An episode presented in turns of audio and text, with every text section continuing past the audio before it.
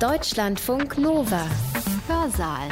Heute mit Nina Bus-Bartels. Schön, dass ihr dabei seid. Vor sieben Wochen wurde Joe Biden als Präsident der USA vereidigt. Und es ist kein einfaches Erbe, das ihm sein Vorgänger Donald Trump hinterlassen hat. Doch Biden hat Großes vor. In seiner Rede nach dem Wahlsieg versprach er, er werde die Seele Amerikas retten. I sought this office to restore the soul of America, to rebuild the backbone of this nation, the middle class, and to make America respected around the world again. Er will mit der Trump-Zeit brechen, aber das wird kein leichtes Unterfangen. We will never give up. We will never concede. It doesn't happen. You don't concede when there's death involved. Die Republikanische Partei wird in die Mitte der Gesellschaft zurückkehren müssen. Die wichtigste Perspektive für die Überwindung der Spaltung ist allerdings die demografische Entwicklung der USA. Wie im letzten der Kampf um die Seele Amerikas ausgehen wird, werden die nächsten zwei Jahre zeigen. Joe Biden hat sich vorgenommen, das gespaltene Land wieder zu einen. Doch das wird nicht leicht, sagt Stefan Bierling. Er ist Politikwissenschaftler an der Uni Regensburg. In seinem Vortrag analysiert er die Herausforderungen, vor denen Joe Biden nun steht. Und er erklärt, wie sich das transatlantische Verhältnis unter Biden verändern könnte. Sein Vortrag heißt Von Trump zu Biden. Wird jetzt alles wieder gut? Und er hat ihn am 24. Januar speziell für euch, die Hörerinnen des Hörsaals, gehalten. Was war das für ein wilder Ritt in der amerikanischen Politik der letzten fünf Jahre?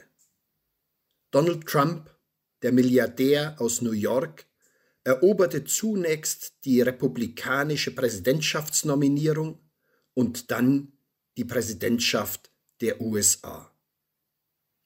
Er war ein Kandidat, der mit allen hergebrachten Tabus und Normen brach, sich einer Rhetorik bediente, die im Grunde ungehört war in der amerikanischen Politik, keine Achtung vor etablierten Spielregeln zeigte und seine Gegner, aber auch Parteifreunde direkt frontal angriff.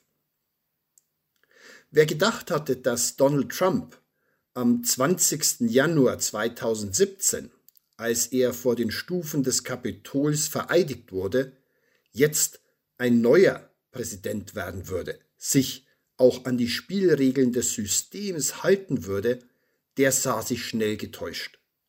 Schon in seiner Inaugurationsansprache gab er weiter den Rebellen, wetterte gegen das Establishment und versprach, ein Präsident seiner Wähler zu sein, und nicht aller Amerikaner. Damit brach er mit allem, was Amerika an diesem Tag der Inauguration auszeichnet, nämlich die Überwindung der harten Wahlkampfrhetorik, das Beschwören der nationalen Einheit und das Versprechen, Amerika in ein neues, besseres Zeitalter für alle Amerikaner zu führen. Nichts von dem tat Donald Trump an diesem Tag und er zeigte in seinen vier Jahren als Präsident, dass er bereit war, geregelte Normen, das Verfassungssystem, im letzten sogar die Demokratie, seinem egomanen Festhalten an der Macht unterzuordnen. Alles kulminierte in seinem Aufruf am 6. Januar an seine versammelten Anhänger vor dem Weißen Haus, zum Parlament zu ziehen und die rechtmäßige Zertifizierung der Wählerstimmen, die seinem Gegner Joe Biden die Mehrheit versicherten, zu verhindern.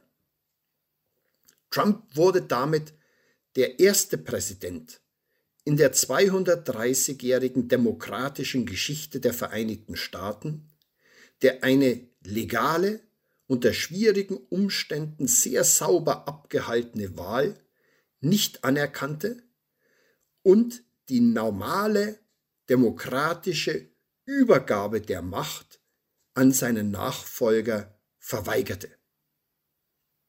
Das brachte ihm ein Impeachment-Verfahren ein. Das zweite in seiner Amtszeit. Damit hat Trump auch hier einen Rekord aufgestellt. Nicht nur ist er der Präsident, der von den vier bisherigen Impeachment-Anklagen zwei auf sich vereinte, sondern auch der erste, dem gleich zweimal der Prozess gemacht wird.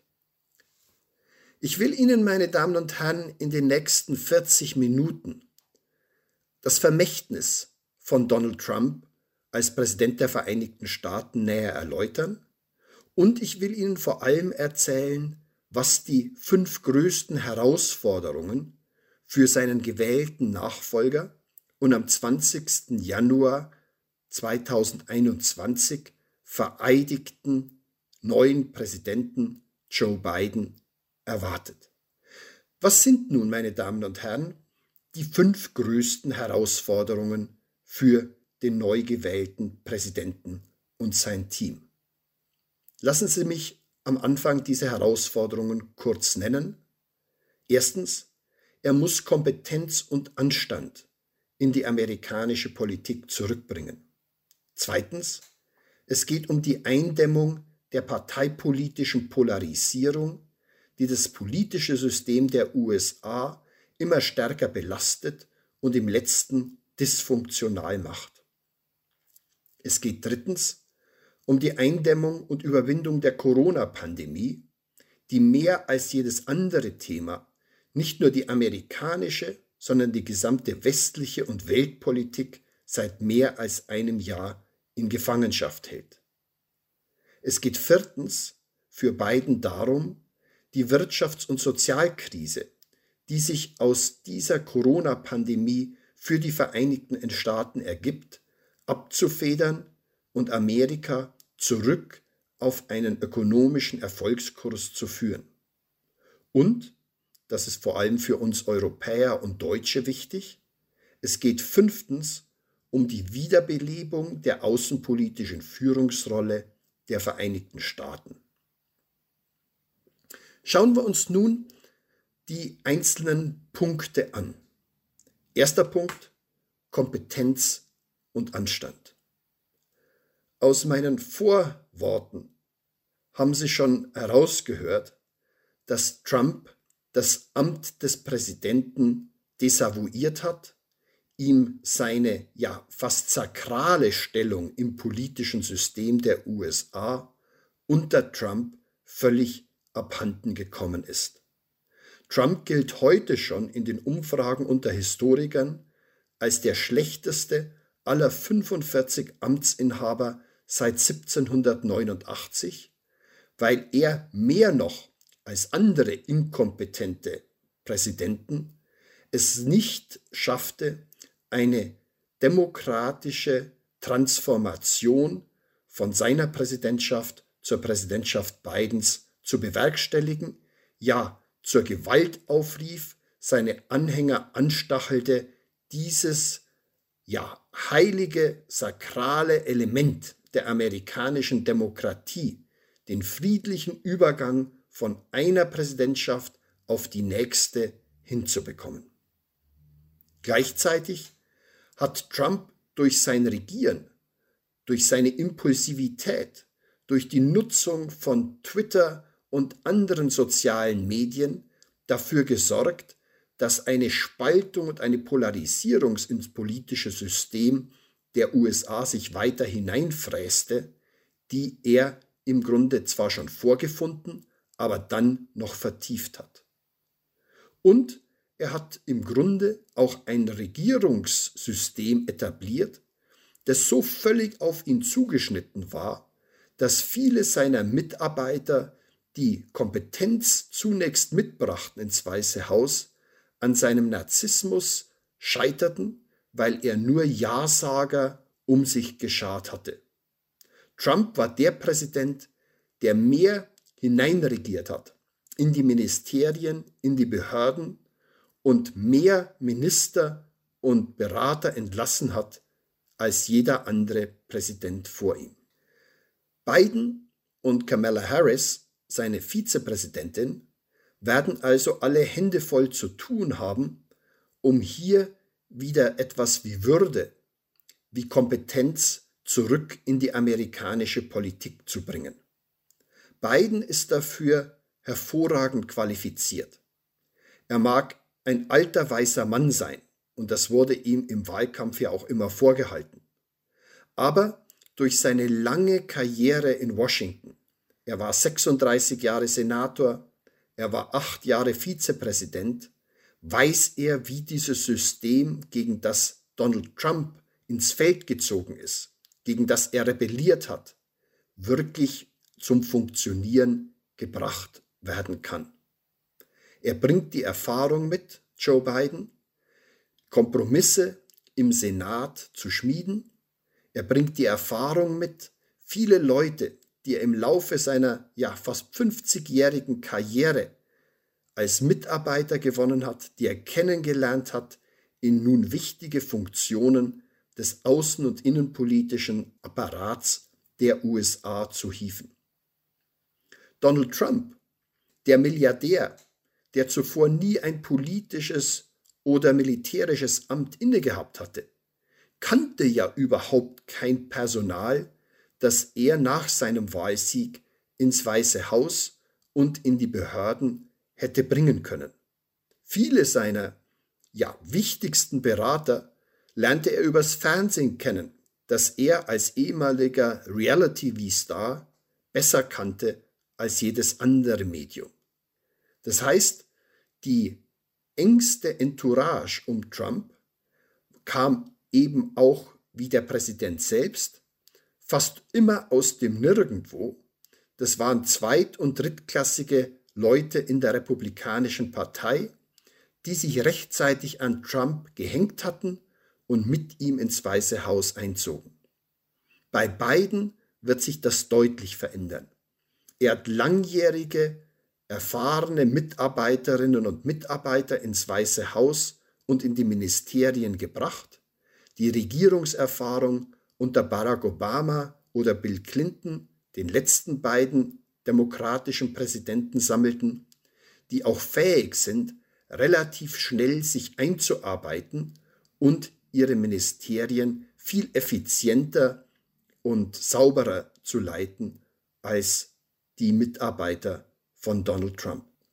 Wichtig wird hier sein, dass Biden auch wieder angekündigt hat, dass etwas Zurückhaltung, Mäßigung, auch rhetorisch, zurück in die Politik kehrt.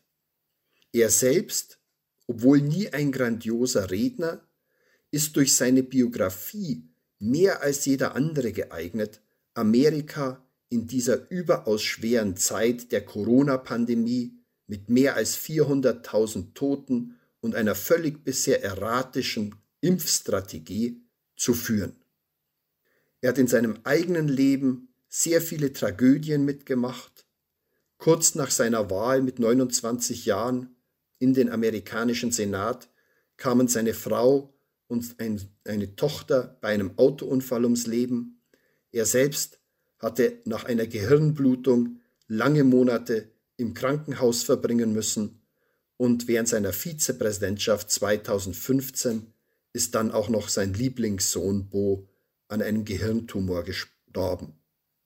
Wer in dieser Zeit also Empathie, Würde, ein Mitleiden für die Sorgen und Nöte der Amerikaner in dieser schwierigen Zeit mitbringen kann, das ist ein Mann wie Joe Biden.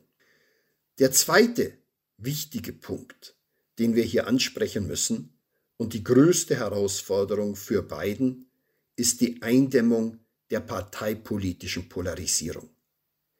Dieses Phänomen hat sich mittlerweile seit einer Generation in die amerikanische Politik hineingefressen. Sie hat dazu geführt, dass Demokraten und Republikaner im Kongress, aber auch im normalen Leben kaum mehr miteinander sprechen dass sie unterschiedliche Medien konsumieren, unterschiedliche Wahrheiten wahrnehmen und im letzten dafür sorgen, dass die amerikanische Politik nicht von zwei gegnerischen Parteien, sondern von fast zwei sich feindlich gegenüberstehenden Stämmen bestimmt wird. Donald Trump war eine Folge dieser parteipolitischen Polarisierung. Er konnte überhaupt nur ins Weiße Haus einziehen, weil sich diese Spaltung so tief ins politische System gefräst hatte, und er hat alles daran gesetzt, diese parteipolitische Spaltung zu vertiefen. Schauen wir eine Sekunde darauf, meine Damen und Herren, was denn die wirklich wichtigen Wählergruppen, die Donald Trump 2016 den Weg ins Weiße Haus ebneten, was die von ihm erwartet haben und wie weit Donald Trump diese Erwartungen erfüllt hat. Im Grunde gibt es drei große Wählergruppen, die Donald Trump zum Präsidenten der Vereinigten Staaten gemacht haben. Die erste Wählergruppe ist uns eigentlich am besten bekannt gewesen in der Politikwissenschaft als Wählergruppe der Republikaner. Das sind die Wirtschaftsliberalen. Leute, die Unternehmer sind, Kleingewerbetreibende, die vor allem eins wollen, niedrige Steuern, wenige Abgaben, geringe Regulierungen im Sozial- und im Umweltbereich und die nie einen Demokraten wählen würden, weil die Demokraten für einen großen, übermächtigen Staat und für neue Auflagen und Verordnungen stehen. Diese Gruppe, überdurchschnittlich gut ausgebildet, überdurchschnittlich mit höheren Einkommen gesegnet, diese Gruppe macht etwa 20 bis 25 Prozent der Republikanischen Partei aus und für die schien Donald Trump als Businessman, als Dealmaker, wie er sich immer wieder darstellte, der geeignete Kandidat und bei ihnen fand er hohe Unterstützung. Die zweite Gruppe, die Donald Trump unterstützte im Wahlkampf, waren die Evangelikalen fundamentalistische, bibeltreue Christen, die sich in dieser immer säkularer werdenden Welt in Bedrängnis sahen. Zu Recht so. Es sind primär ältere, weiße Männer und Frauen von schlechterer Ausbildung, die letztendlich an einer Welt festhielten, die im Grunde im Verschwinden war. Schon jüngere evangelikale Christen gehen weit weniger in die Kirche, sind weit weniger auf die wichtigen Keilthemen wie Abtreibung und ähnliche Fragen festgelegt als diese älteren Vertreter der Evangelikalen. Trump, obwohl kein Kirchgänger, obwohl vom Lebensstil her kein Mann, der auch nur etwas mit bibeltreuen Christen zu tun hatte, hat sich ihnen aber angeboten als Verteidiger in ihrer Not. Er hat versprochen, sie gegen die säkulare Welt zu verteidigen und ihnen vor allem das zu bieten, was sie am meisten wollten, nämlich die Ernennung von konservativen Bundesrichtern, die im Bezirksgericht, im Berufungsgericht und vor allem im Supreme Court ihre konservative Agenda unterstützen und durchsetzen würden. Die dritte Gruppe, die Trump unterstützt und ins Weiße Haus gebracht hat, könnte man als die Wutbürger oder Trumpisten bezeichnen. Das ist die Gruppe, die Donald Trump neu in der Republikanischen Partei geformt hat, die er zum Teil von außen in die Republikanische Partei hineingetragen hat und die die Speerspitze seiner Ideologie, seines Erfolgs in der Republikanischen Partei sind. Diese Wutbürger waren zutiefst enttäuscht über den Weg, den Amerika seit mehreren Generationen einschlägt. Sie haben panische Angst vor den Wandlungsprozessen, in die die USA wie die gesamte westliche Welt seit 1990 eingetreten sind. Dramatische Wandlungsprozesse, im ökonomischen Bereich, wo eben Industriearbeiterschaft immer stärkerer Konkurrenz ausgesetzt ist, etwa durch chinesische Arbeiter, wo die Kohleindustrie, die gesamte Bergbauindustrie, die Ölindustrie immer stärkerer Konkurrenz von außen sich ausgesetzt sieht. Aber es ist nicht nur ein ökonomisches Phänomen, dieser Wandel, es ist ein technologisches Phänomen. Denken Sie etwa daran, wie Computer und Smartphones unsere Kommunikation in den letzten 30 Jahren dramatisch verändert haben. Es ist aber auch eine Veränderung, ein Wandel im kulturellen und im sozialen Bereich. Die Amerikaner sind in den letzten 30 Jahren sehr viel liberaler geworden. Denken Sie etwa an die Zulassung der homosexuellen Ehe. Denken Sie an die Ermächtigung von Schwarzen, die eine viel größere Rolle heute in der amerikanischen Kultur spielen als noch vor einer Generation. Denken Sie aber auch an den Ausbildungswandel. Noch nie hatten wir in Amerika so viele gut ausgebildete junge Männer und vor allem Frauen.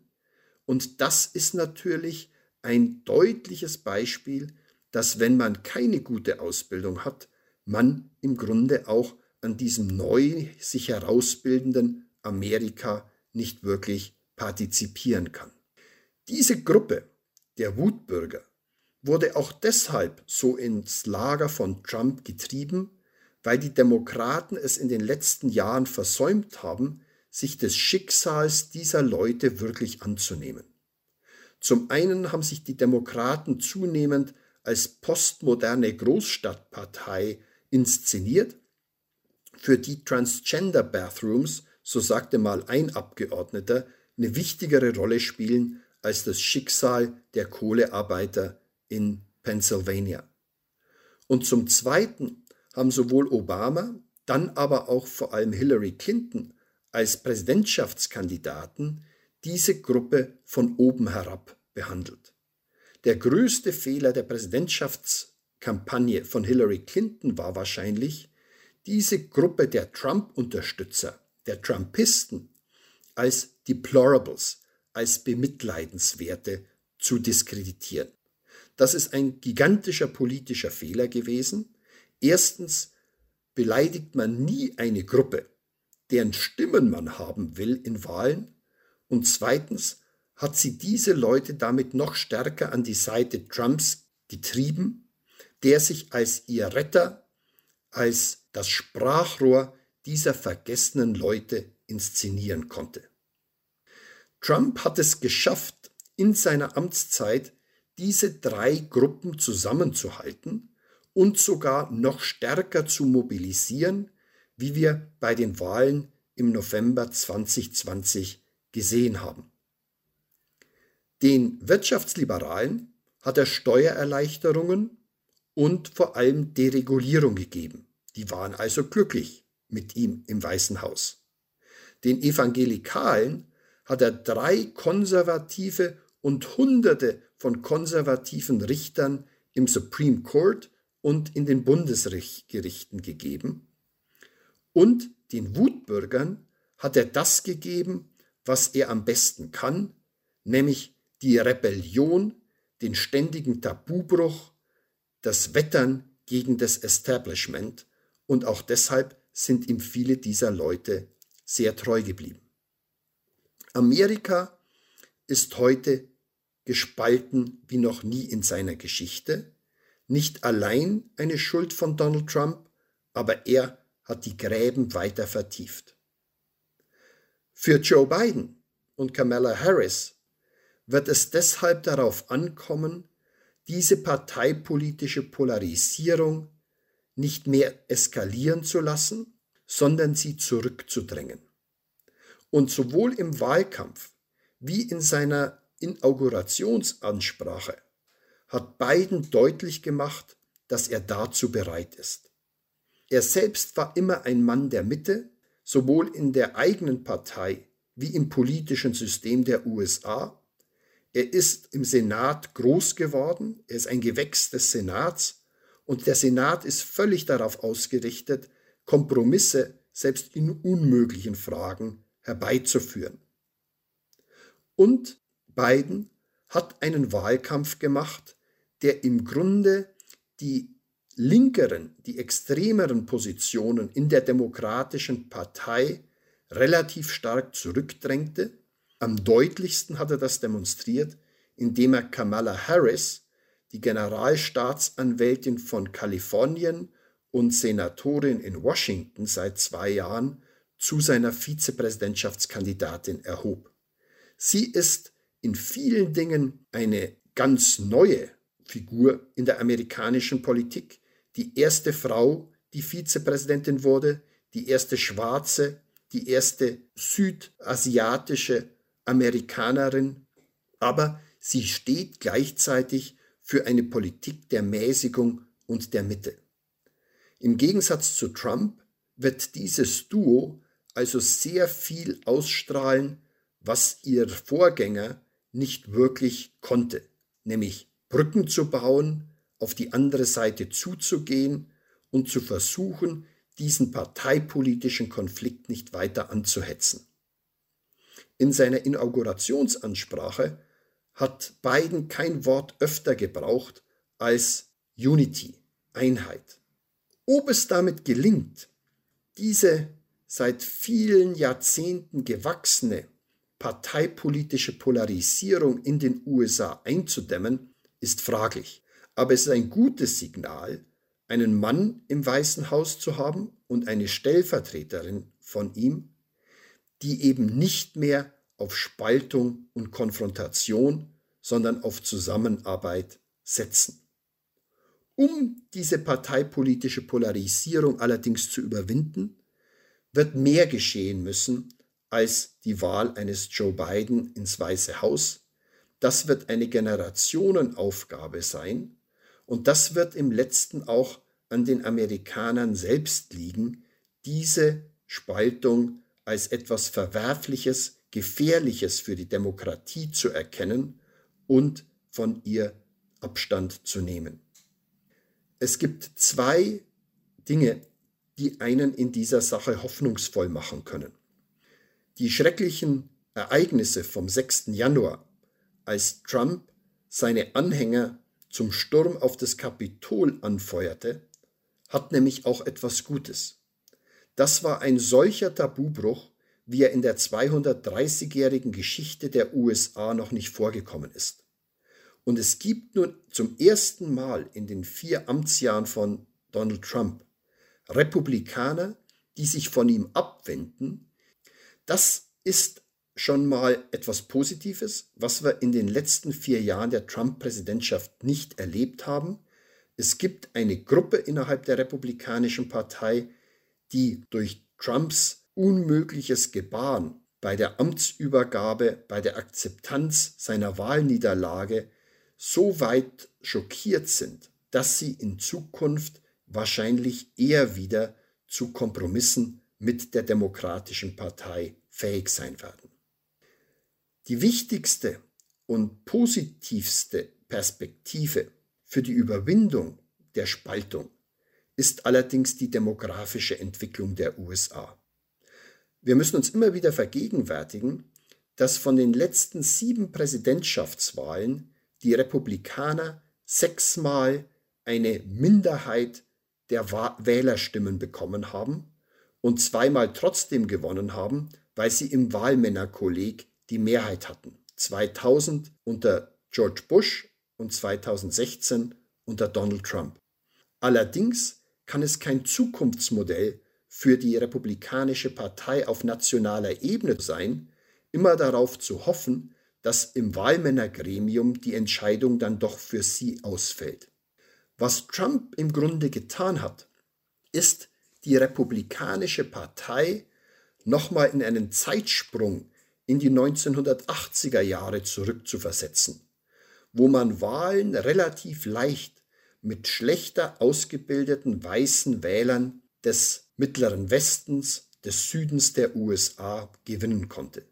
Dieses Zeitfenster schließt sich zwangsläufig. Die Gruppen, die in den USA am schnellsten wachsen, die Hispanics, die asiatischen Amerikaner, die gut ausgebildeten Amerikaner, das sind Gruppen, die überproportional für die Demokratische Partei stimmen.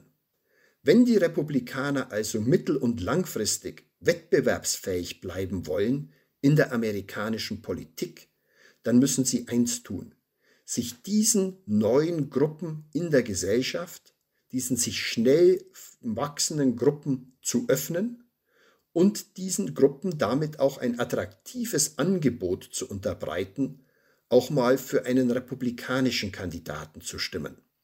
Da wird die Angstkampagne eines Donald Trump, der auf die Stimmen primär weißer Wähler setzte, nicht mehr aufgehen können. Und das bedeutet, die Republikanische Partei wird in die Mitte der Gesellschaft zurückkehren müssen, wenn sie dauerhaft auf nationaler Ebene wieder in einen Wettbewerb mit den Demokraten eintreten können will. Schauen wir uns das dritte große Problem an, vor dem Joe Biden heute steht. Das ist die Corona-Pandemie. Und in dieser Pandemie spiegeln sich im Grunde alle Schwächen von Donald Trump in einem Brennglas. Er hat die Wissenschaft verleugnet, er hat aus ja, narzisstischem, wahltaktischen Kalkül die Pandemie die längste Zeit geleugnet, er hat seine eigenen Anhänger aufgehetzt, keine Masken zu tragen, er hat nie ein konsistentes Programm zur Eindämmung dieser Pandemie veröffentlicht, er hat widersprüchliche Signale ausgesendet und am Ende schien er auch von der Empathie mit den vielen Erkrankten und Getöteten überhaupt nichts am Hut zu haben, sondern er stürzte sich in seine Selbstbemitleidung, als er die Krankheit bekam und dann, als er sie überwunden hatte, triumphierte er, dass es doch gar nicht so schlimm gewesen sei. Das angesichts von 400.000 Toten. Joe Biden muss in dieser Frage gar nichts Großes tun, außer ein berechenbarer, kompetenter Präsident zu sein, der der Wissenschaft ihren Rang in der Politikgestaltung gibt und die Infektiologen in wichtigen Fragen konsultiert und ihre Ratschläge berücksichtigt. Schon in den ersten Tagen seiner Präsidentschaft hat Joe Biden klargemacht, dass genau das es sein wird, was er bei der Corona-Bekämpfung in den Mittelpunkt stellen wird. Er hat ein Programm ausgegeben, 100 Millionen Amerikaner in den 100 ersten Tagen seiner Amtszeit zu impfen und damit wird er wohl das Seine dazu beitragen, diese Pandemie eindämmen zu können. Es wird hier Joe Biden wahrscheinlich gelingen, relativ schnell eine Trendwende herbeizuführen, zumal wir jetzt in die Sommermonate gehen, wo die Pandemie eher abflauen dürfte und das Impfprogramm seine Wirkung entfalten sollte. Aber es wird natürlich eine dauerhafte Herausforderung der amerikanischen Politik bleiben, sich vorzubereiten, auch auf Wiederausbrüche der Pandemie und kompetenter in diese Krise zu gehen, als das ein Donald Trump jemals getan hat. Schauen wir uns in den letzten beiden Punkten noch die Wirtschaft- und Sozialkrise und dann die Auswirkungen von Donald Trump auf die außenpolitische Stellung der USA an. Die vierte große Herausforderung für Joe Biden wird nämlich sein, im Gefolge der Corona-Pandemie die Wirtschaft wieder anzukurbeln und die schweren sozialen Verwerfungen, die auch durch die Pandemie, aber nicht nur durch sie ausgelöst worden sind in den USA, wieder einigermaßen in den Griff zu bekommen. In der Tat stehen die Vorzeichen hier gar nicht schlecht. Weil Biden zwar einen knappen Wahlsieg erkämpft hat, aber durch die Nachwahlen in Georgia überraschenderweise noch zwei Senatorenposten dazugewinnen konnte und damit in diesem wichtigen Gremium des Parlaments der Vereinigten Staaten eine Pattsituation herrscht, die im Ernstfall durch die Stimmabgabe von Kamala Harris, der Vizepräsidentin, überwunden werden kann. Und er wird diese Mehrheiten auch zu nutzen wissen. So hat er schon in seinen ersten Amtstagen angekündigt, ein Wiederaufbauprogramm für die amerikanische Wirtschaft im Umfang von fast 2 Billionen Dollar, 2000 Milliarden Dollar zu lancieren und dafür versuchen, auch republikanische Abgeordnete zu gewinnen, aber sie im Notfall eben auch mit den demokratischen Mehrheiten durch den Kongress zu bekommen.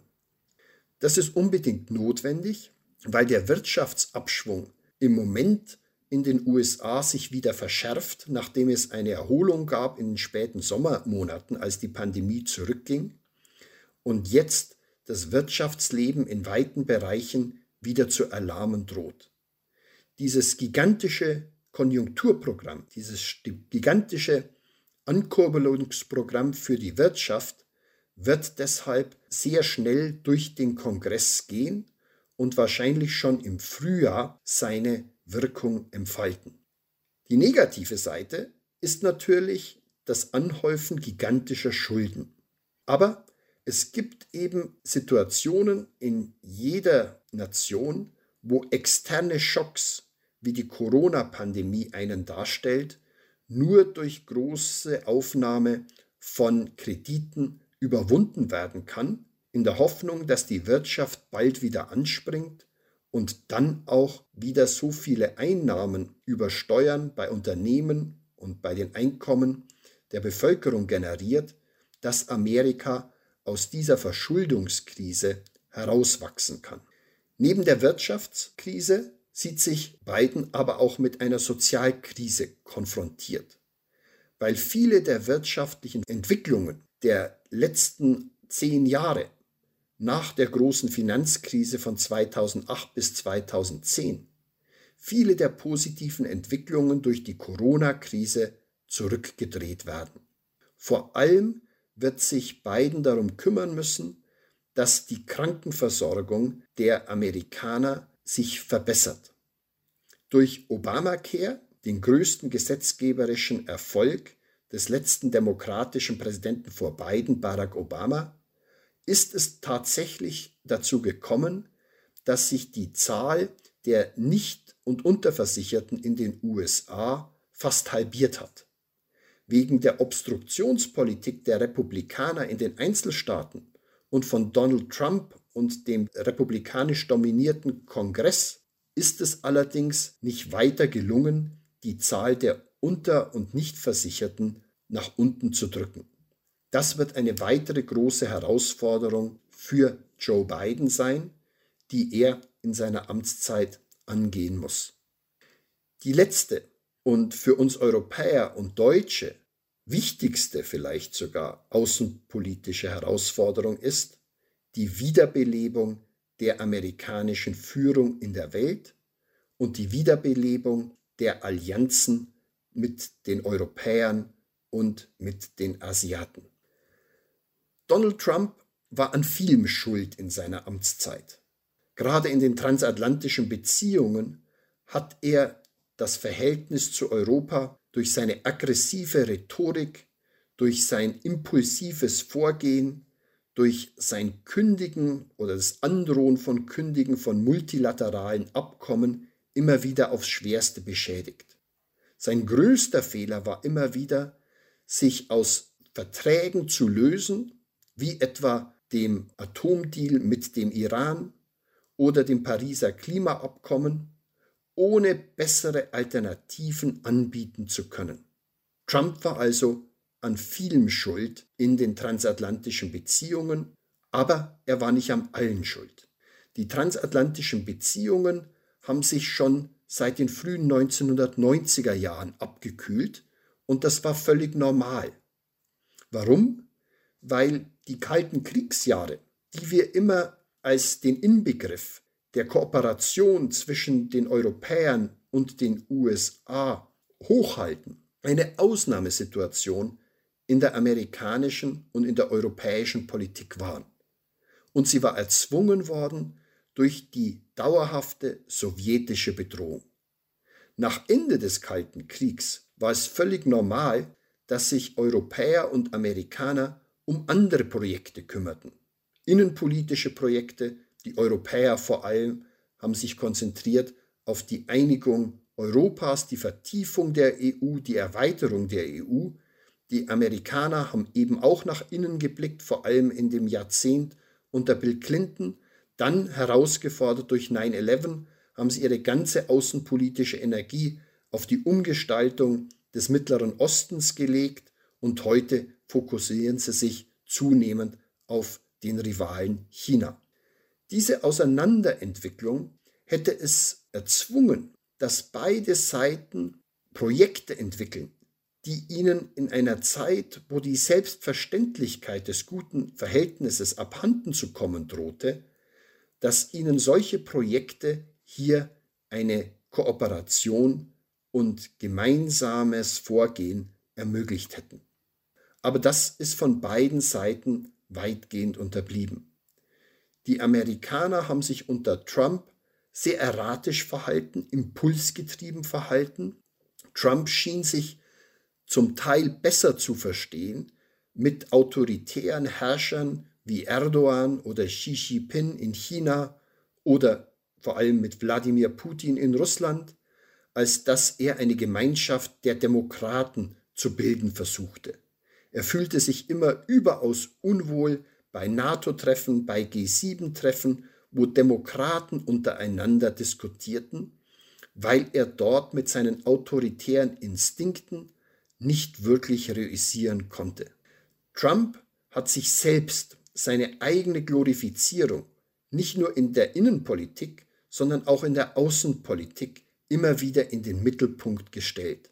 Er hat damit das Ansehen der USA in der Weltpolitik aufs schwerste beschädigt. Eigentlich war er ja angetreten, America Great Again, Amerika wieder groß zu machen. Das Gegenteil hat er erreicht. Er hat vor allem das größte Pfund, das Amerika in der Weltpolitik hat, nämlich sein System von Allianzen, seine 70 Bündnispartner, mit denen es durch multilaterale oder bilaterale Abkommen verbunden ist, nicht zu pflegen, wie alle Präsidenten seit Ende des Zweiten Weltkriegs, sondern mutwillig zu belasten und zu zerstören. Aber diese mangelnde außenpolitische Führung der USA unter Donald Trump ist nicht nur ein Problem der USA, sondern sie ist auch ein Problem für uns Europäer, insbesondere für uns Deutsche. Viel zu lange haben wir uns der Illusion hingegeben, dass in schwierigen Fragen doch die Amerikaner immer wieder kommen würden und die entscheidenden Probleme der Europäer lösen würden. Sicherheitspolitisch, aber auch in weltpolitischen Verhandlungen mit Nationen wie China und Russland, aber auch in der Weltwirtschaft wo die USA die längste Zeit der Antreiber für den Freihandel waren, von dem die Europäer so stark profitiert haben. Das Auseinanderklaffen der transatlantischen Allianz, das sich unter Trump so massiv verstärkt hat, hat deshalb tiefere Wurzeln und ich will Ihnen nur einige Beispiele nennen, wo es den Deutschen ja nicht wirklich darum ging, diese transatlantische Allianz durch multilaterales Vorgehen am Leben zu erhalten. Denken Sie etwa daran, dass die Deutschen einen gigantischen Handelsbilanzüberschuss erwirtschaften und die Sorgen und Nöte, die viele unserer europäischen Verbündeten, aber auch die Amerikaner damit haben, nicht ernst zu nehmen scheinen. Im letzten bedeutet nämlich so ein gigantischer Handelsbilanzüberschuss wie in Deutschland erwirtschaftet, dass wir hier in diesem Land Arbeitsplätze dadurch schaffen, indem wir unsere Exporte in anderen Ländern absetzen und damit im Grunde dort Arbeitsplätze vernichten. Das würde sich in normalen Umständen relativ schnell ökonomisch lösen. Warum? weil angesichts des hohen Exportüberschusses die deutsche Währung sich aufwerten würde, damit deutsche Produkte im Ausland teurer würden und sich damit auch die Handelsbilanz ausgleichen würde.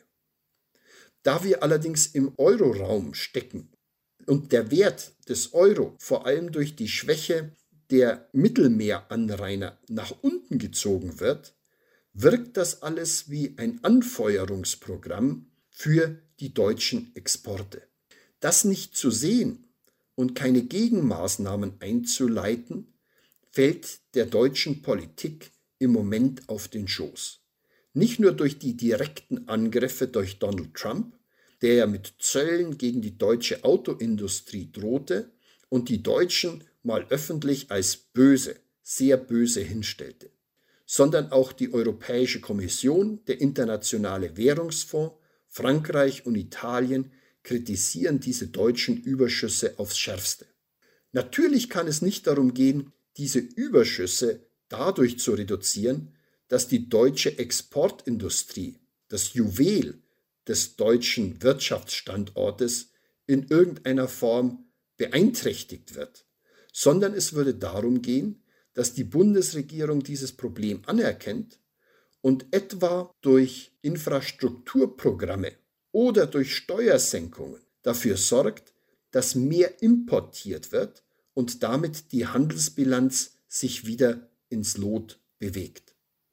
Das wäre im Moment überaus erforderlich und die Kritik auch von Joe Biden und der neuen demokratischen Administration an diesen Handelsbilanzüberschüssen in Deutschland wird so lange nicht nachlassen, wie Berlin hier nicht wirtschaftsbelebende Schritte im Inneren einfordert.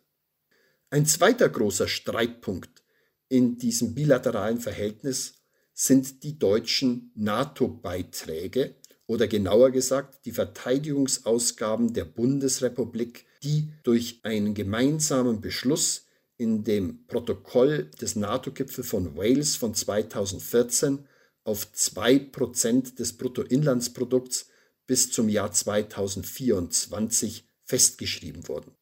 Dass gerade Deutschland diese Auflage systematisch und mutwillig verletzt, gerade Deutschland, das beim Euro-Stabilitätspakt jede zweite Stelle hinter dem Komma immer wieder einfordert und einklagen will, das führt bei vielen unserer Bündnispartnern zu Unverständnis und ja zu Zorn über diese deutsche Sonderrolle.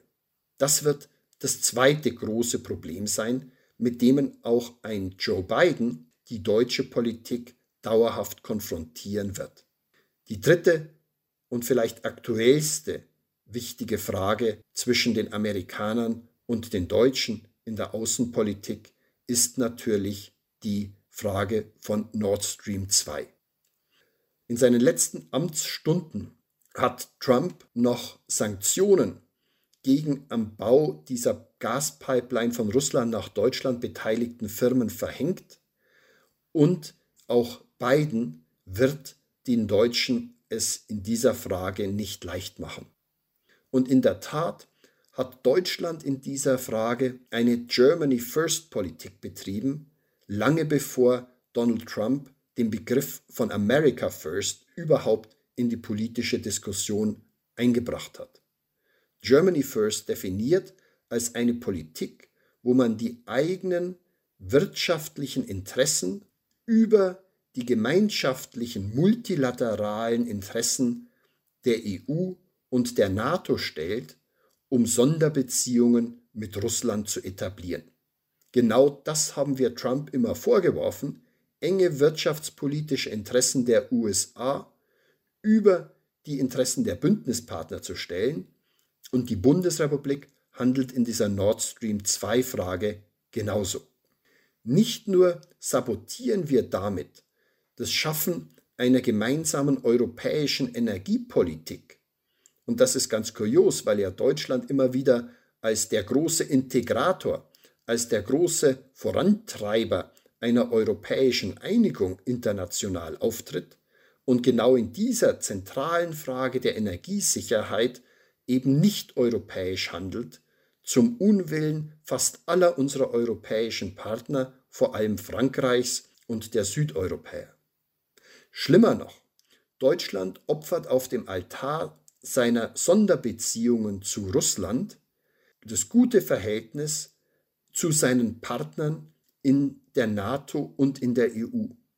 Viele Staaten, die nämlich in einer viel prekäreren sicherheitspolitischen Lage als die Bundesrepublik sich befinden, etwa die baltischen Staaten oder Polen, halten nämlich diese Ostsee-Pipeline für eine Kompromittierung ihrer sicherheitspolitischen Interessen und treffen dort in Berlin weitgehend auf taube Ohren. Was bleibt im letzten für die beiden Administrationen außenpolitisch zu tun? Die niedrig hängenden Früchte hat Biden schon in den ersten Tagen seiner Amtszeit geerntet. Er hat die USA zurück in den Pariser Klimavertrag geführt. Er hat die USA zurück in die Weltgesundheitsorganisation geführt. Er hat angekündigt, mit Russland über die Verlängerungen des New Start-Vertrags zu verhandeln. Er sendet die richtigen Signale aus. Er hat kompetente Leute an die Spitze des Außenministeriums, des Verteidigungsministeriums, des Nationalen Sicherheitsrats gestellt und er selbst ist ein überaus erfahrener Außenpolitiker, der fast zwei Jahrzehnte dem Außenpolitischen Ausschuss des Senats vorstand. Er ist ein überzeugter Europäer als viele seiner Vorgänger und wenn er es nicht schafft, die transatlantischen Beziehungen wiederzubeleben, dann wird es kaum ein amerikanischer Präsident schaffen. Aber er ist angewiesen auf die Unterstützung der Europäer, insbesondere der Deutschen, die auch ihre Hausaufgaben machen müssen, um dieses Beziehungsgeflecht wiederzubeleben. Der Start war kein besonders guter, denn in den letzten Dezembertagen des Jahres 2020 hat die Bundesrepublik als Ratsvorsitzender darauf gedrängt, dass die EU ein Investitionsschutzabkommen mit China unterzeichnet, nach sieben Jahren der Verhandlungen und obwohl China kaum Zugeständnisse gemacht hat. Für Amerika wird die außenpolitische Herausforderung China alle anderen außenpolitischen Fragen überlagern. Und wenn die Bundesrepublik jetzt sich als Führungsnation für eine ja, Annäherung an China über dieses EU-Investitionsschutzabkommen stark macht, dann ist sie im Grunde hier auf einem Konfrontationskurs mit Biden und das noch zu tun, drei Wochen bevor Biden das Amt antritt, ist eine deutliche Sabotage der transatlantischen Beziehungen. Meine Damen und Herren, ich komme zu meinen letzten Worten. Was bleibt von Donald Trump und was kann uns Biden in Zukunft bieten? Von Donald Trump bleibt die Beschädigung der amerikanischen Demokratie. Es bleibt ein Präsident, der aus Selbstzucht, aus Narzissmus, aus Geltungsdurst, aus Machtgier bereit war, das amerikanische Verfassungssystem, das seit 230 Jahren den friedlichen Übergang von einem Präsidenten auf den anderen festschreibt und praktiziert hat, es bleibt, dass Trump dieses System zu Opfern bereit war über seinen selbstsüchtigen nur an Machterhalt interessierten Gelüsten. Biden ist hier in jeder Form ein anderes Kaliber. Er ist ein überzeugter Demokrat. Er versucht und weiß um die Gefährdung der amerikanischen Demokratie. Er will diese Gefährdungen eindämmen und überwinden. Er will mit der Trump-Zeit brechen. Aber das wird kein leichtes Unterfangen. Trump hat 47 Prozent der Wähler im November gewonnen.